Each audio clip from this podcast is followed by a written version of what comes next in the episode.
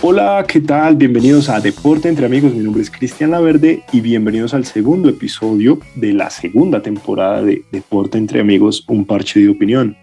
Hoy estoy acompañado de grandes periodistas y además amantes del deporte. Quiero saludar inicialmente a Ismael Iriarte. Isma, ¿cómo estás? ¿Qué tal estuvo tu semana? Hola Cristian, muy bien. Eh, un saludo para ti, también a nuestros compañeros de la mesa de discusión de Deportes entre Amigos, Andrea Schneider, que hoy nos acompaña eh, muy bien esta semana, llena de deporte, eh, no solo competiciones locales de fútbol e internacionales de esa misma disciplina, sino también con una gran actuación colombiana en el abierto de, del WTA de Tenerife. Qué bueno, Isma, me alegra saber que estás bien. Gracias por tu saludo y quiero seguir dándole una cordial bienvenida a alguien que nos acompañó, creo que ya hace un buen tiempo, no es participado de esta mesa y esa es Sneider, Sneider Pérez, ¿cómo estás? Cristian, buena tarde, hacer también el saludo extensivo para Isma, para Andre, eh, contento de regresar, efectivamente hace mucho no, no estaba, no pasaba por los micrófonos de deporte entre amigos, pero bueno, enos aquí para hablar como siempre de, deportes, como ya lo venía anticipando Isma, y con otros temitas eh, muy importantes, muy chéveres para opinar en estos momentos. Bueno, Snyder, me alegra saludarte, me alegra que estés de vuelta. Y por último, y no menos importante, porque en realidad es quien va a abrir nuestro programa con el primer tema del día, Quiero saludar a Andrea González. André también regresa después de una ausencia considerable. André, ¿cómo estás? Quiero también saludarlos a ustedes. Muchísimas gracias por compartir este espacio conmigo. efectivamente, como decías, David, hace mucho no estaba y pues siempre va a ser motivo de alegría compartir este espacio y poder hablar de deportes con ustedes. Bueno, André, nuevamente bienvenida y muchas gracias por acompañarnos. Esto es Deporte entre Amigos, un parche de opinión. Estás escuchando Deporte entre Amigos. Quiero que empecemos este programa con un tema muy, muy especial y es que, bien lo dijo Ismael esta semana, María Camila Osorio, como muchas veces más lo ha hecho, eh, ha generado ha, generado muchos sentimientos de orgullo y de felicidad en el deporte colombiano y por ello quiero que Andrea nos cuente qué va a pasar con María Camila y por qué es tan importante este logro que está obteniendo en en el WTA 250 de Tenerife? Sin duda, yo creo que lo que más de verdad ha generado es emoción y finalmente, eh, sin querer ser irrespetuoso, pues ha callado con sus, eh, su talento muchas bocas que hablaron después de, de completar siete partidos sin victoria, después de haber estado en Chicago y eh, obtenido, pues digamos, los buenos resultados que obtuvo a lo último. Y es que, y es que pues bueno, hoy cumplió eh, siendo la primer colombiana en entregarle una final eh, de WTA en un, en un escenario pues diferente, en, en, en, ¿cómo se llama? El piso duro que le dicen o, o la arcilla verde, que es bastante diferente y complejo para quienes conocen de tenis, saben que que todo funciona diferente a la hora de rebotar y la pelota y bueno, diferentes cosas en consecuencia de este escenario.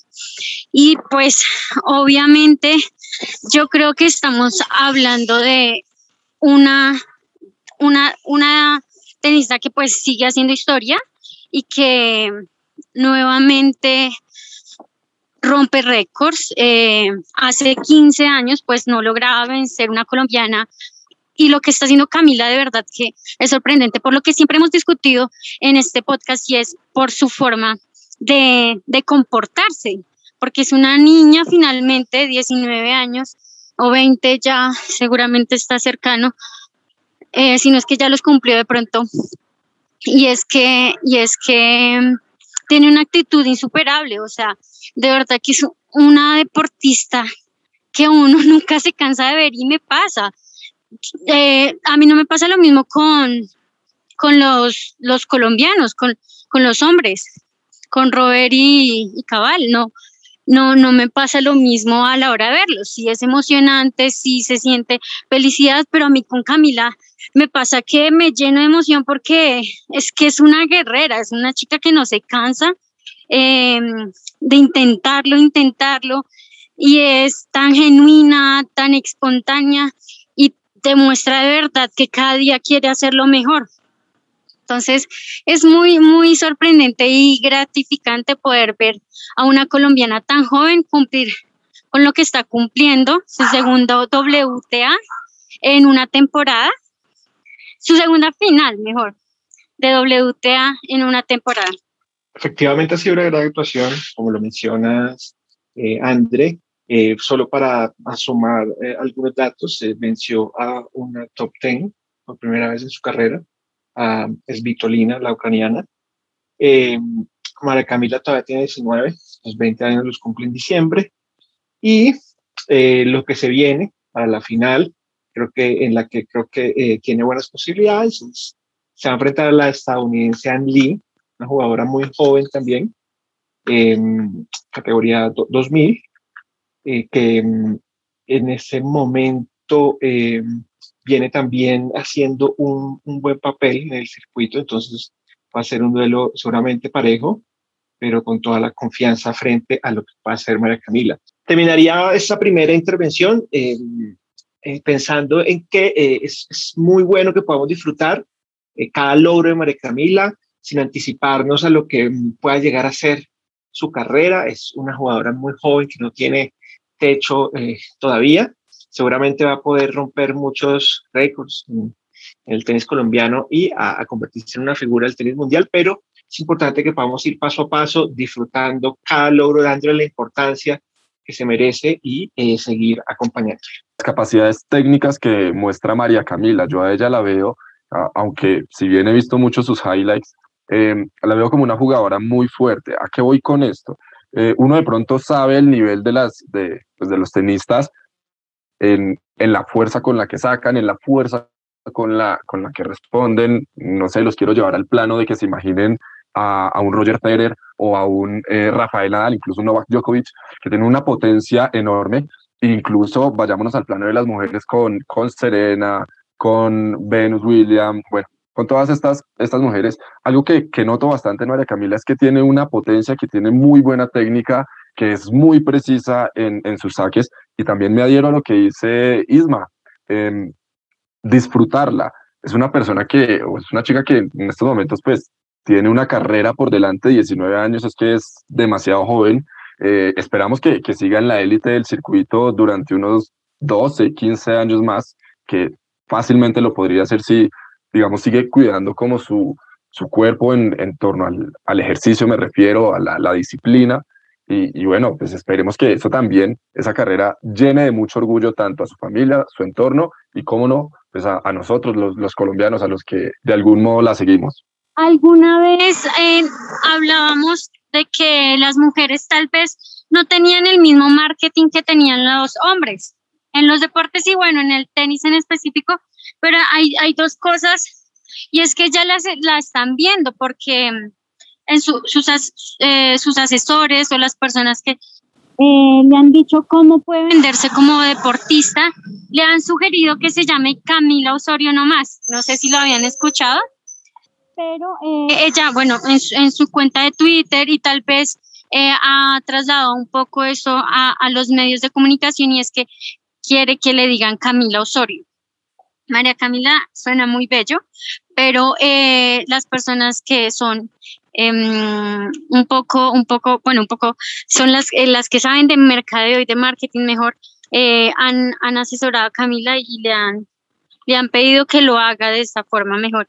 Y eh, eh, otra cosa muy importante para resaltar y es que María Camila ha logrado en un año ascender casi 50 puestos en el ranking y sin esperar, sin de pronto pensar en que gane la final eh, del WTA 250 de Tenerife, pues cuanto más va a ascender en el ranking. Entonces, o sea, de verdad es un, una joya, eh, pero estoy total de, en total acuerdo con ustedes y es que es, ya, ya basta de pronto a veces de esperar a que haga y más bien disfrutar lo que hace. Es, es curioso, André, porque bueno, no tenía conocimiento de, de pues, lo de mercadeo en cuanto a su nombre, pero hoy, por ejemplo, que estaba viendo esos highlights de, de, del paso a la final, veía que, y me preguntaba también, eh, ¿por qué a ella le ponen Osorio Serrano ahí en el, en el, no sé, en el, en el, en el cuadrito este que se ve donde se pone la puntuación o donde se ven los puntos en sí? ¿Por qué le ponen Osorio Serrano? De pronto no, eh, no le ponen como, como a Serena, que le ponen ese punto Williams o solamente el Williams. Eh, es, no sé si alguien tenga la respuesta, pero a mí se me pareció como muy curioso y ahora que lo mencionas, pues más curioso aún. Hoy, hoy se enfrentaba contra Camila, la italiana, y a ella también solo le, le, le, ponían, pero solo un apellido. Es curioso, es curioso y no, no me había fijado en que si a ella le ponían los dos apellidos. Yo, yo voy a aventurar una, una hipótesis frente a eso. Yo creería que este tema de los dos apellidos es muy español. Pensemos que en todo, la mayoría de los tenistas españoles, tal vez con las con excepciones eh, conocidas como la de Rafa Nadal, eh, usan los dos apellidos, ¿no? Hombres y mujeres. Entonces, tal vez por tratarse de un, de un torneo que se, que se realiza en España, de una jugadora hispanoamericana, eh, se, haya, se hayan usado los dos apellidos, ¿no? Me atrevería a decir que esa podría ser la explicación. Para mí esa explicación tiene mucho, mucho sentido, Isma. No, no, no lo había, digamos que analizado por, por esa parte, pero sí puede ser. Estoy escuchándolos y estoy asombrado porque yo no soy fanático y no soy seguidor del tenis, pero al igual que ustedes me emociono cuando a un deportista colombiano le va bien y siento que, como lo decía antes, en medio, el, el, ambiente o el entorno que se mueve alrededor de Camila o María Camila Osorio, se ha preocupado un poco por eso, por dar, darla a conocer, porque a la larga eso le ayuda, los patrocinios siempre les ayudan a los deportistas, el hecho de que mm, puedan tener participación no solo en eventos deportivos, sino en otro tipo también ayuda a que el deporte se dé a conocer y bueno, fortalezca todo, toda la industria deportiva. Entonces, de mi parte no me queda más que desearle éxitos en la final del WTA 250 de Tenerife y claramente expresarle toda mi admiración porque siento que pues a tan corta edad está demostrando de que está hecha y, y de verdad que, que, es una gran deportista y sobre todo creo que ese tipo de roles a seguir o modelos a seguir en este país son muy buenos para toda la, la juventud y sobre todo para los niños. Entonces, de mi parte solo queda mencionar eso, éxitos, y quiero que hablemos un poco de, de lo que puede pasar después del WTA 250. Y les pregunto a ustedes que, son más conocedores del tema, si María Camila lo ganara, más allá de cuántas posiciones podría avanzar en el ranking, que me imagino que son importantes, ¿ustedes qué creen que sería el pro cuál se creen que sería el próximo reto para ella? No sé, no sé y no tengo muy claro cómo funciona todo el calendario, pero me imagino que un WTA con más, mayor puntaje o no sé si podría apuntarle a, a algo de mayor envergadura como un gran slam o un abierto con mucho más reconocimiento. Sin duda creo que el siguiente paso sí es ganar un gran slam, ya lo hizo, pero como juvenil, ya pues si gana Tenerife, el WTA de Tenerife, pues ya sería su segundo título como profesional después de ganar aquí en Bogotá la Copa Colsanitas. Entonces yo creo que el siguiente paso, por lo menos tal vez tal vez, bueno, estoy exagerando, y ganar un profesional WTA con, con, tenistas tan buenas que hay ahorita, tal vez es, es mucho o, o, es, es ambicioso, sin embargo, yo creo que sí llegar a una instancia importante porque eh, este año en los, en los Slam pues no le fue tan bien. Y, y pues ahorita está sorprendiendo nuevamente, como ya les decía, pues completaba siete, siete partidos sin ver la victoria y se le veía como recaía, como, como que no, como que no era la María Camila que, que nos ha acostumbrado a ver en, en las últimas temporadas. Entonces, tal vez, eh, pues, eh, con mayor ambición, ganar eh, un gran slam, pero, pero con que llegue a una instancia importante y siga ascendiendo en el, en el ranking de la WTA, está bien. Yo creo que la mayor ganancia de eso eh, sería en, términos de confianza, ¿no?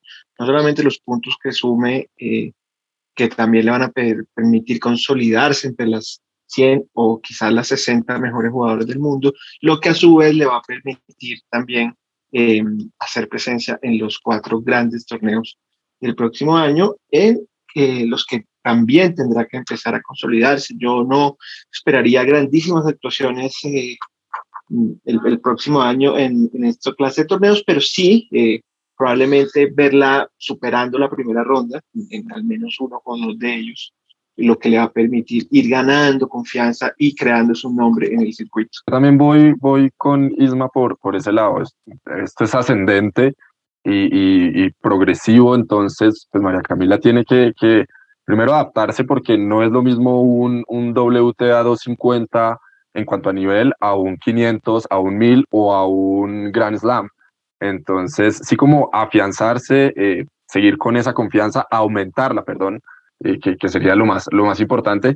Y creo que también, eh, sin, sin ánimo como de colocarle mucha responsabilidad, por si algún día María Camila llega a escuchar este podcast, eh, yo creo que puede estar llamada a ser la cara y el nombre de, de las tenistas latinoamericanas. Quizá el, y, ustedes me corregirán si no, pero el último gran nombre que, que, está por ahí, que de pronto no es tanto como de nosotros, y digo nosotros de, de Latinoamérica, es Garbiñe Muguruza, que, que es eh, hispano-venezolana, si no estoy mal. Entonces, pues sí, como que requerimos nosotros los latinoamericanos en este tipo de deportes, somos como mucho más unidos, caso ciclismo y demás, eh, sí requerimos como, como una bandera, ¿no? Alguien de quien podamos sacar como, como mucho pecho, eh, que sea netamente de, como de, esta, de esta región. Es, creo, lo que, lo que se le debe venir a, a María Camila. Eh, títulos, seguramente con, si sigue con este nivel, si lo sigue aumentando también, eh, pues van a llegar, van a llegar solitos. Entonces, pues bueno, desearle también, y con respecto a lo que decía eh, Cristian, desearle lo mejor. en el caso de los colombianos, no de pronto a detalle, pero sí a nivel general conocemos la, la historia, muchos tienen que, que, hacerse su camino de manera solitos, entonces, pues desearle lo mejor y que, le lleguen los patrocinios, que llegue todo lo que, lo que ella quiera y que sea ese ejemplo que requieren exactamente los, los niños de nuestros países. Bueno, para terminar con el tema, bien lo dijo Snyder, creo que Ismael y Andrea se suman a la idea. Muchos éxitos a María Camila y de todo corazón. Queremos que le vaya muy bien no solo en este torneo, sino en todos los que le quedan por jugar, que sé que son muchos. María Camila Osorio, probablemente la mejor tenista que ha tenido este país. Estás escuchando Deporte entre Amigos. Quiero que continuemos hablando de un tema que tocaba por encima, no recuerdo si fue Snyder o Isma, creo que lo trajo a, a colación, o mejor, Isma resolvió la duda que teníamos y es respecto a, a las diferencias que puede haber frente a los deportistas que tienen nacionalidades latinoamericanas, por ejemplo, frente a los europeos y, ¿por qué no, frente a los estadounidenses en deportes como el béisbol y el baloncesto en la, en la NBA. ¿Y por qué traigo a colación este tema? Porque estábamos hablando con Snyder fuera de micrófonos un tema o una situación muy particular que quiero que Snyder nos cuente, pero que además nos da lugar para hablar de, de jugadores de fútbol como Luis Díaz. Luis Díaz hoy por hoy es uno de los mejores jugadores, diría yo, de, del mundo en su posición, evidentemente, y no está tasado en un valor tan importante. Wilmar Barrios, hoy por hoy para mí uno de los mejores, entre, entre el top 3 de los mejores volantes de primera línea del mundo, no está tasado en un valor importante. Podría seguir mencionando algunos jugadores, no solo colombianos, sino de otras nacionalidades. Y la pregunta básicamente, y quiero que Snyder, además de contarnos la situación que se presentó durante estos días, nos responda es, de verdad afecta a la nacionalidad, el nivel de reconocimiento y la tasa en el mercado a los jugadores. Es decir, a un jugador por ser de X o Y nacionalidad se le tasa con mayor valor frente a uno que sea de origen particularmente latinoamericano. Snyder, cuéntanos y además danos tu opinión, por favor. Sí, señor Cristian. Eh, bueno, primero comentarles algo que me pone muy feliz y de pronto también a los, a los hinchas eh, o fanáticos más bien de la NBA, esta semana volvió la mejor liga de básquet del mundo, esta vez en su edición número 75. Y acá es donde vamos a empezar a ahondar un poco sobre lo que, lo que mencionabas, Cristian, y es que a raíz de esto, de esta edición 75, pues la liga ha decidido publicar un listado de 75 eh, jugadores que ellos consideran pues los mejores durante todo este, este tiempo. Eh, claramente estas listas pues dejan toda la subjetividad, no va a faltar nunca el nombre de, de Michael Jordan, no va a faltar el nombre de LeBron James, eh, Shaquille O'Neal, Karim Abdul-Jabbar, bueno, un, un, una larga lista. Pero entonces aquí viene un poquito la polémica y es por la falta de inclusión de algunos jugadores que, que, que quizá, y yo me sumo también a esto, debieron estar en esta lista. Yo quiero tocar el caso específicamente de dos, y es porque comparten nuestra lengua, el caso de, de Manu Ginobili y el caso de Pau Gasol. Manu Ginobili, como muchos lo, conocerán, cuatro, o sea, solo centrándonos en la NBA, ¿no? Cuatro anillos con los San Antonio Spurs y dos veces All-Star. Pau Gasol, dos anillos con los Ángeles Lakers eh, en, en estas campañas míticas, muy recordadas con Kobe Bryant, dos anillos, seis veces All, eh, All Star y cuatro veces All NBA. ¿sí? Entonces, digamos que los títulos los avalan, eh, el juego los avalan, y pues vemos en, esta lista de 75 incluidos dos jugadores de pronto que sí causaron un poquito de polémica. Uno es Damian Lillard, jugador de los Portland eh, Trail Blazers, que eh, pues si bien es un excelente jugador, pues todavía es como muy nuevo y aparte, si, si lo vamos a, a llevar al plano de los títulos, pues no los ha sumado aún a pesar de que sí tiene o que sí carga más bien con el peso de, de, su equipo. Y otro que sí ha ganado el título, pero que también es un jugador muy joven, que, que de hecho es, está llamado a ser el presente, bueno, está llamado no, es, el presente y está llamado a ser el futuro de la NBA, es Anthony Davis, que camino le falta todavía por recorrer, pero quizá no ha conseguido lo mismo que sí consiguió Manu, que sí consiguió Pau Gasol, eh, y pues sí está incluido en esta lista. Esto como en el plano de la NBA.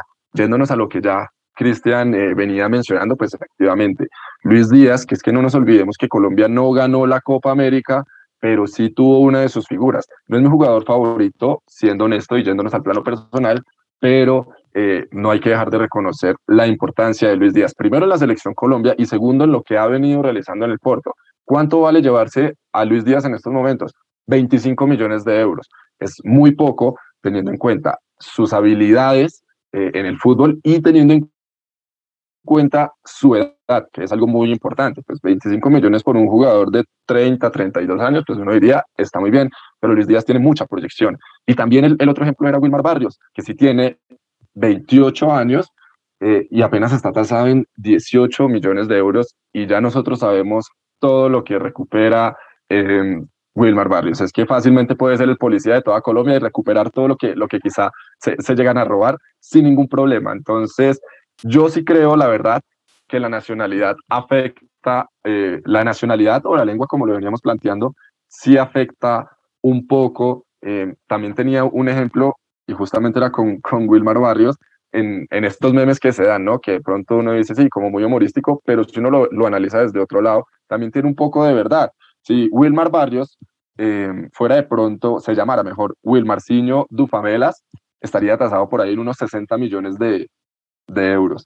Si se llamara de pronto William Neighborhood, de nacionalidad inglesa, eh, decía el meme 890 millones de libras y tres yacimientos de petróleo. Si nosotros nos ponemos realmente, nos ponemos a analizar los jugadores que están tasados ahorita en Inglaterra, que es una, una liga que, que, que, si bien tiene un muy buen nivel, pero también tasan los jugadores con cifras astronómicas. Ya vimos el caso de Jack Grealish, por ejemplo, con su paso al, al Manchester City.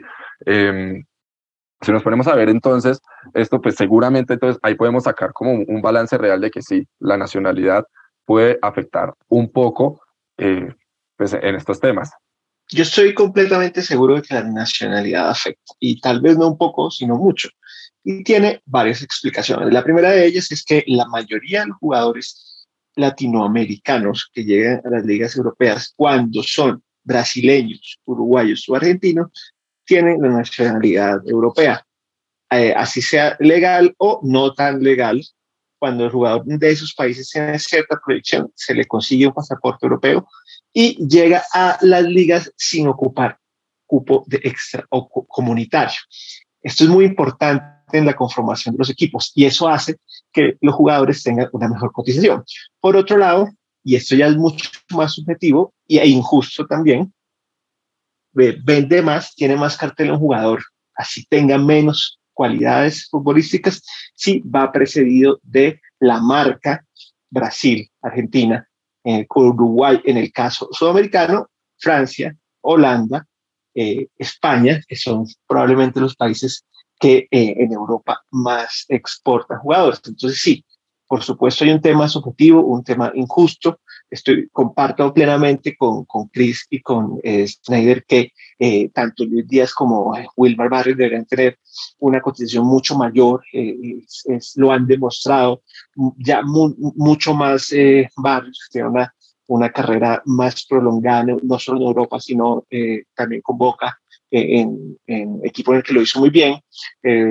Luis Díaz ha sido probablemente una de las revelaciones en el continente y también en las competiciones europeas, a pesar de no estar en un equipo eh, de, los más importantes del continente, sí, un equipo que le permite mostrarse en la Champions. Entonces, claramente sí, eh, influye.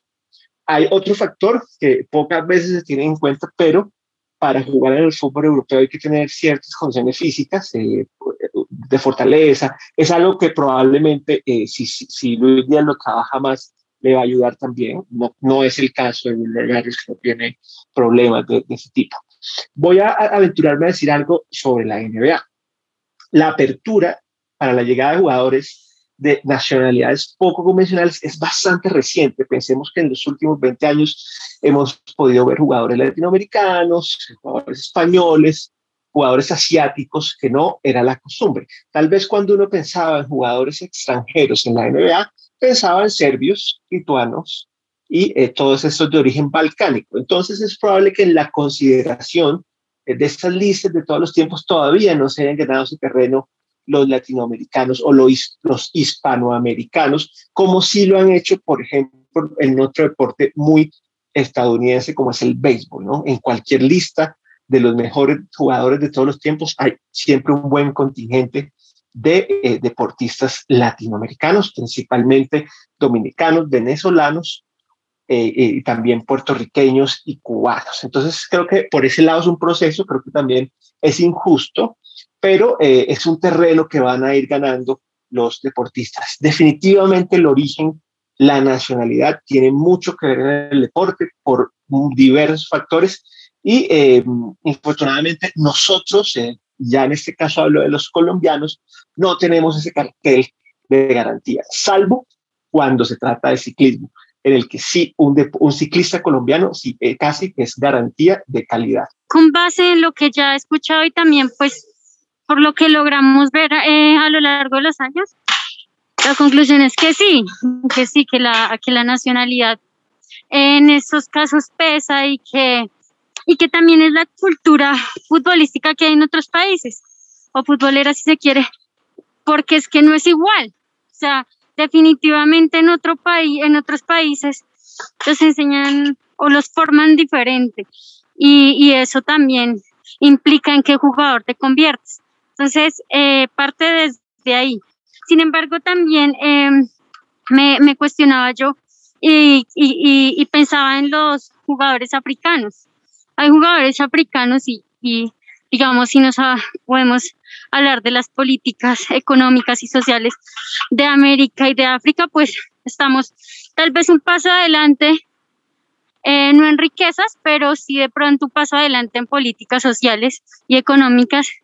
Y, no pasa nada, digamos, se me ocurría Sadio Mané y, y él, él debe ganar muy bien.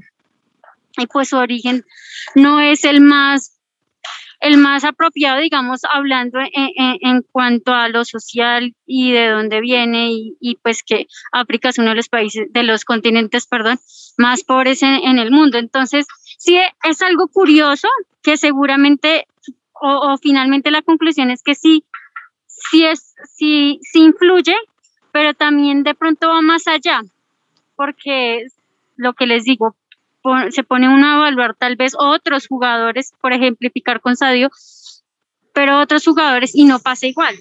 Yo creo que confluyen muchos, muchos aspectos, no solo el hecho de que los jugadores lleguen a equipos en los que tal vez no se les da el valor que, que merecen, sino también el tema de la representación deportiva, el marketing, incluso los mismos comportamientos de, de, los jugadores que actualmente en ligas importantes y de lo que pudieron haber hecho las generaciones anteriores para nadie es un secreto que Colombia se ha visto rezagado en muchos aspectos a nivel, digamos, deportivo, social, como lo mencionaba André, y bueno, el continente en general.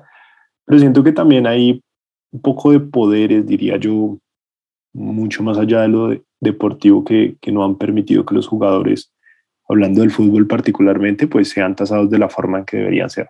Y del baloncesto, deporte que pues no sigo de, de forma, digamos que periódica, podría decir que sí es muy particular el hecho de que, como bien lo mencionaba Snyder, pues no se hayan tenido en cuenta jugadores de habla hispana, que los que él mencionó en este momento no recuerdo, solo recuerdo a Ginobili, eh, pues uno siempre los tiene en la memoria y entonces no los incluyeron en este listado y bueno, eso, eso es un llamado de atención porque bien lo dijo Isma, la NBA es muy reciente el ingreso de jugadores de ligas o de nacionalidades eh, no tan comunes o la apertura de, de, de, a nacionalidades no tan comunes en el baloncesto es algo relativamente nuevo. Entonces, el tema daría mucho, mucho, mucho para hablar. Yo también apoyo totalmente la noción. La nacionalidad importa y mucho. Y pues no es lo mismo eh, una camiseta de un jugador de origen brasilero o argentino o uruguayo a uno de origen colombiano.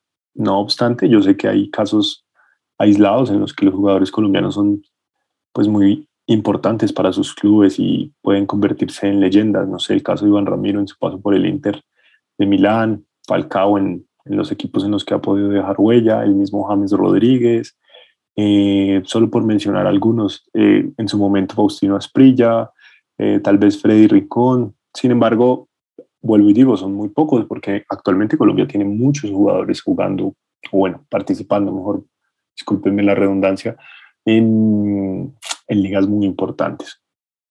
Me, me, me, genera mucha curiosidad el tema y quisiera que, que Snyder nos comentara un poco más de, de, cómo se vive esto en la NBA. Es decir, yo de verdad no sigo la NBA hace mucho tiempo, no veo partidos normalmente. Actualmente en la NBA el porcentaje entonces de jugadores latinoamericanos es muy bajo. ¿Cómo se, se, se ve ese panorama actualmente? Sí, señor. Actualmente en la NBA el porcentaje es bajo, pero podríamos decir que, que va en ascenso. Ya como lo mencionaba Isma, como lo venían mencionando, eh, pues la NBA tiene entre, entre, digamos que sus estrategias este expansionismo. De pronto no estaría tan de acuerdo en que, en que por lo que es nuevo, pues quizá no los estén ingresando aún, porque eh, pues vemos la figura de Giannis Antetokounmpo, que para mí, él está, él está incluido, perdón, en, en los 75 pues, mejores jugadores de la NBA, y se lo tiene completamente ganado, se lo tiene completamente merecido, pues es el que lideró el último campeonato de los, de los, de los Milwaukee Bucks, pero eh, tampoco creo que, que Pau Gasol o que Manu Ginobili en especial, pues tenga que mirarle mucho a él. Vuelvo y digo, Manu, Gino, Manu Ginobili tiene cuatro títulos de, de NBA. Eh, eso es muy difícil. Eso, aparte de que tiene la camiseta retirada en, en los San Antonio, que también es algo muy difícil, pues también hizo parte de uno de los, de los tridentes más poderosos de, de la historia de la NBA, que, que fue con, eh, con Tony Parker, con Tim Duncan y pues el, el propio Ginobili. Y durante mucho tiempo estuvieron vigentes. A raíz de eso, pues los cuatro campeonatos que venían mencionando. Seguramente, y, yo creo que la, la, manera de acabar la polémica será dentro de, de eh, 25 años quizá, eh, cuando se vuelva a hacer este, esta inclusión, esta lista, seguramente ahí van a, van a estar ellos, van a poder ingresar eh, y esperemos también que de aquí a allá, pues otros jugadores latinos o otros jugadores de habla hispana, pues se puedan, se puedan sumar. Claro que es difícil porque ahorita no hay, eh, a ver, no hay como una figura tan rutilante o una figura principal de habla hispana en, en la NBA. Jugadores buenos, claro, hay, hay muy buenos. De hecho, hace poco debutó uno Chris Duarte, un dominicano, mmm, que, que, viene haciendo, digamos, que las cosas muy bien desde, desde la NB, desde la, perdón, desde antes del draft y en, en la pretemporada con, con los Indiana Pacers. Pero, pero pues sí, más allá de eso, no, no hay una figura como muy, muy, muy sobresaliente. Bueno, y digo, lo importante es que se les dé el reconocimiento, se les dé el mérito en, en su momento también a Pau, que para mí es una leyenda, y, y a Manu Ginobili, otra leyenda viva de la, de la NBA. Isma, y en el béisbol, actualmente entiendo que en el béisbol hay muchos latinoamericanos, pero tú mencionabas algo que va en contravía un poco de lo que venimos hablando. En el béisbol quizás se les valora más. ¿Esto es algo que ha venido pasando durante los últimos años o es algo que, que se puede, digamos, que evidenciar durante la historia reciente? Cris, en el béisbol eh, este proceso lleva por lo menos 50 años. ¿no? Les voy a dar un dato curioso. El primer latinoamericano el que se tiene registro en, en la MLB es según esa organización colombiana, pero, en Colombia no hay ningún dato de él. Entonces, es eso como una curiosidad. Eh, hay muchísimos latinos, es casi que incalculable el número de, latinos. Eh, diría yo que los que más aportan a la liga son República Dominicana y Venezuela.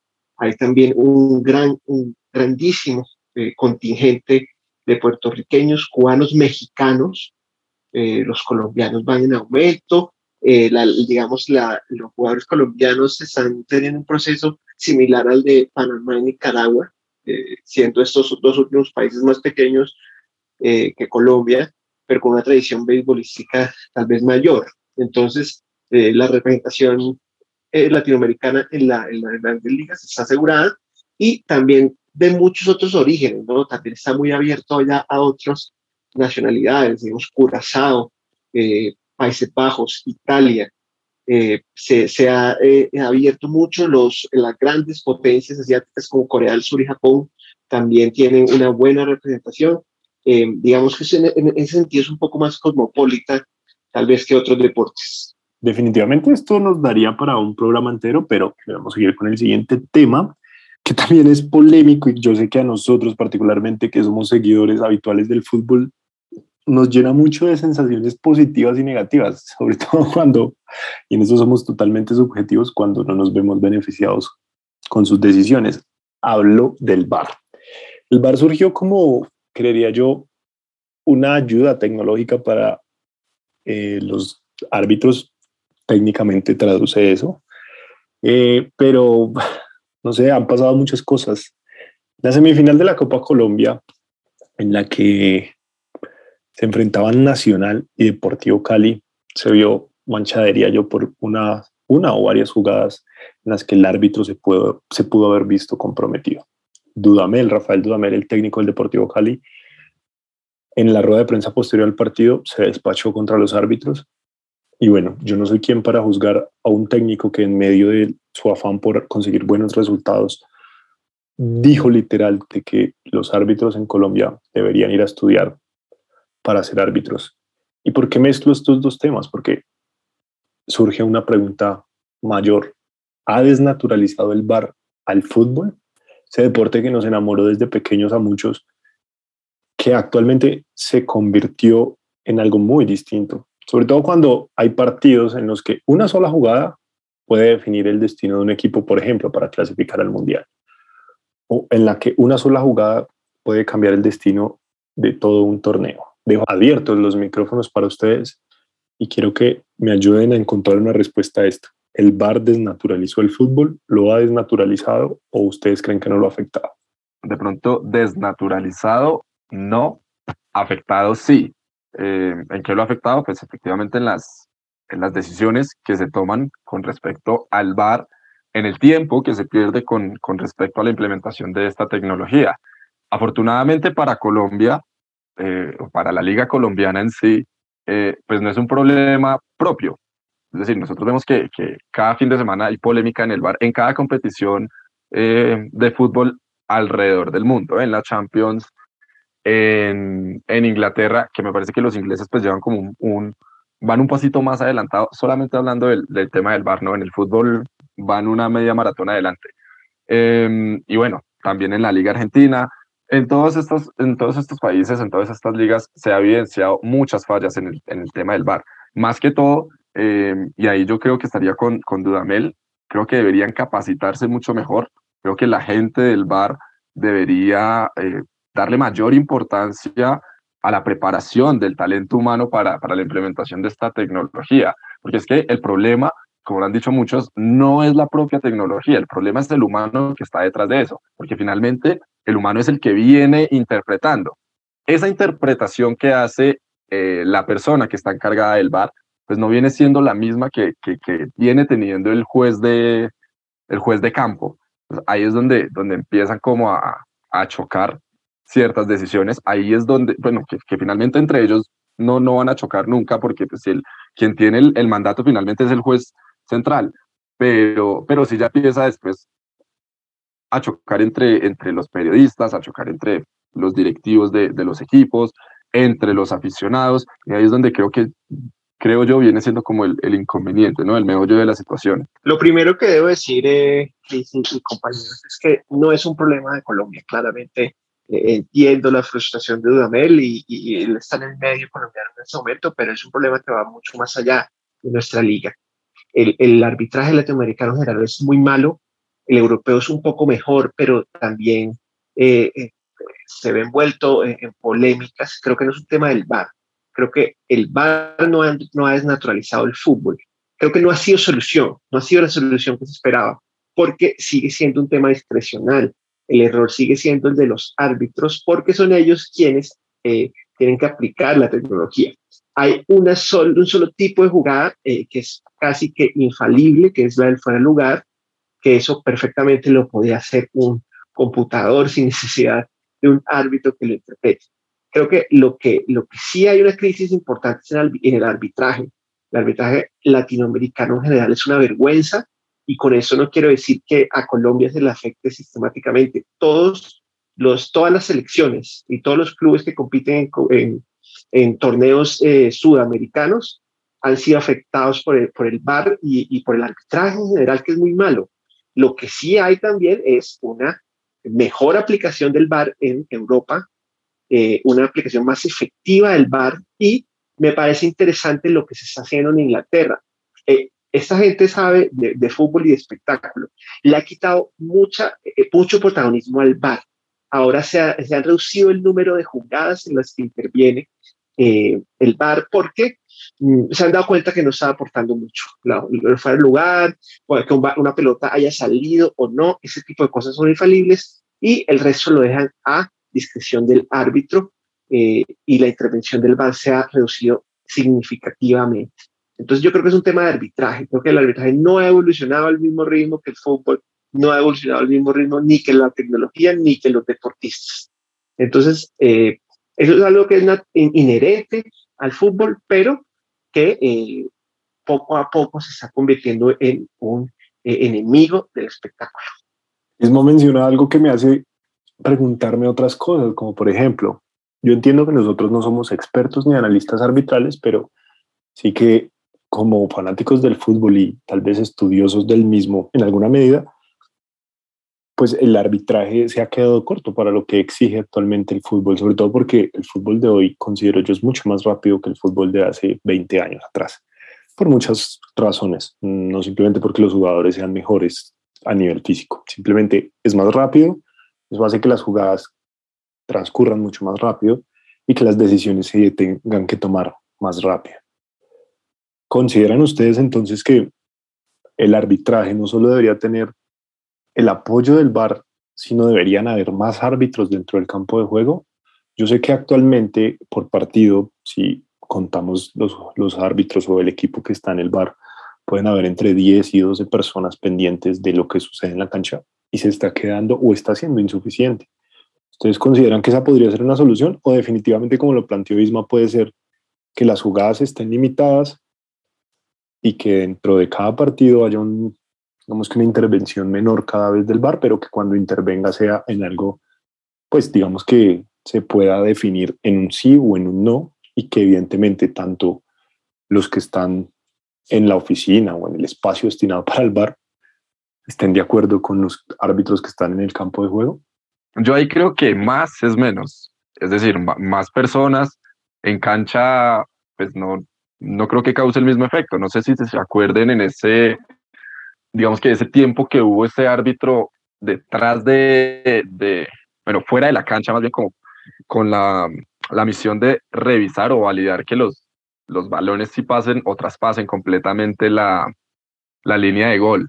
Eh, pues finalmente esto con la implementación del VAR, pues digamos que se quitó, se, se, se fue esa, digamos, ese apoyo humano que había ahí y lo mismo, o sea, con la implementación de, de la tecnología, pues puede haber mucha menos gente en, en cancha. Ahí yo creo que el, el, tema es como más formativo, no solamente para los árbitros, sino también extenderlo a los directivos y, y extenderlo más importante a los protagonistas del juego, es decir, a los jugadores. Porque es que lo que vemos acá en Colombia es que el, el, o sea, los, bueno, perdón, en Sudamérica, porque pasa en toda, en toda la, la región, es que los propios jugadores son los que piden el VAR. Y si no estoy mal, si yo no recuerdo mal, cuando se implementó el tema del VAR, em, se, iba, se dijo que los jugadores tenían que ser amonestados si ellos reclamaban que, que, la jugada se revisara en el VAR y demás. Entonces, se ha llegado incluso hasta niveles, eh, eso pasó en el partido de Boca Juniors contra Atlético de Mineiro por Copa Libertadores, ¿no? Esos dos partidos tan polémicos, que pues el propio jugador prácticamente estaba ahí que revisando con el árbitro la jugada del VAR. Entonces, pasa más que todo por eso. Primero, pues que las sanciones sí apliquen, que las sanciones sean severas si no se cumple con lo que se está demandando. Es decir, jugadores, por favor, se quedan allá en la mitad de la cancha eh, mientras el árbitro revisa y, y, si se está incumpliendo esto, pues el árbitro tiene que tomar las decisiones y tiene que hacer las respectivas sanciones. Entonces, el, el tema yo lo, yo lo veo más es por, por la formación. El fútbol, como, como todo en la vida, pues es algo que va avanzando y la tecnología siempre se está inmiscuyendo en, en todo. Entonces, que va a seguir incluso más tecnología se va a tener, claro que sí, solamente que hay que capacitar al, al personal humano para que sepa aplicar ese tema de la tecnología. Yo estoy de acuerdo con que no, no, no sería una solución agregar más árbitros, ya se hizo el experimento. Creo que también hay un tema de colegaje entre los árbitros que en ocasiones les, les impide desa desautorizar a uno de los colegiados y eso no ayuda tampoco, ¿no? A veces el VAR eh, en jugadas polémicas no, no se atreve a desautorizar al central, a veces el central no quiere acudir al VAR para no reconocer su error o va al VAR pero aún sabiendo que se equivocó, se reafirma en su decisión para no reconocer el error. Entonces ahí, ahí hay un problema.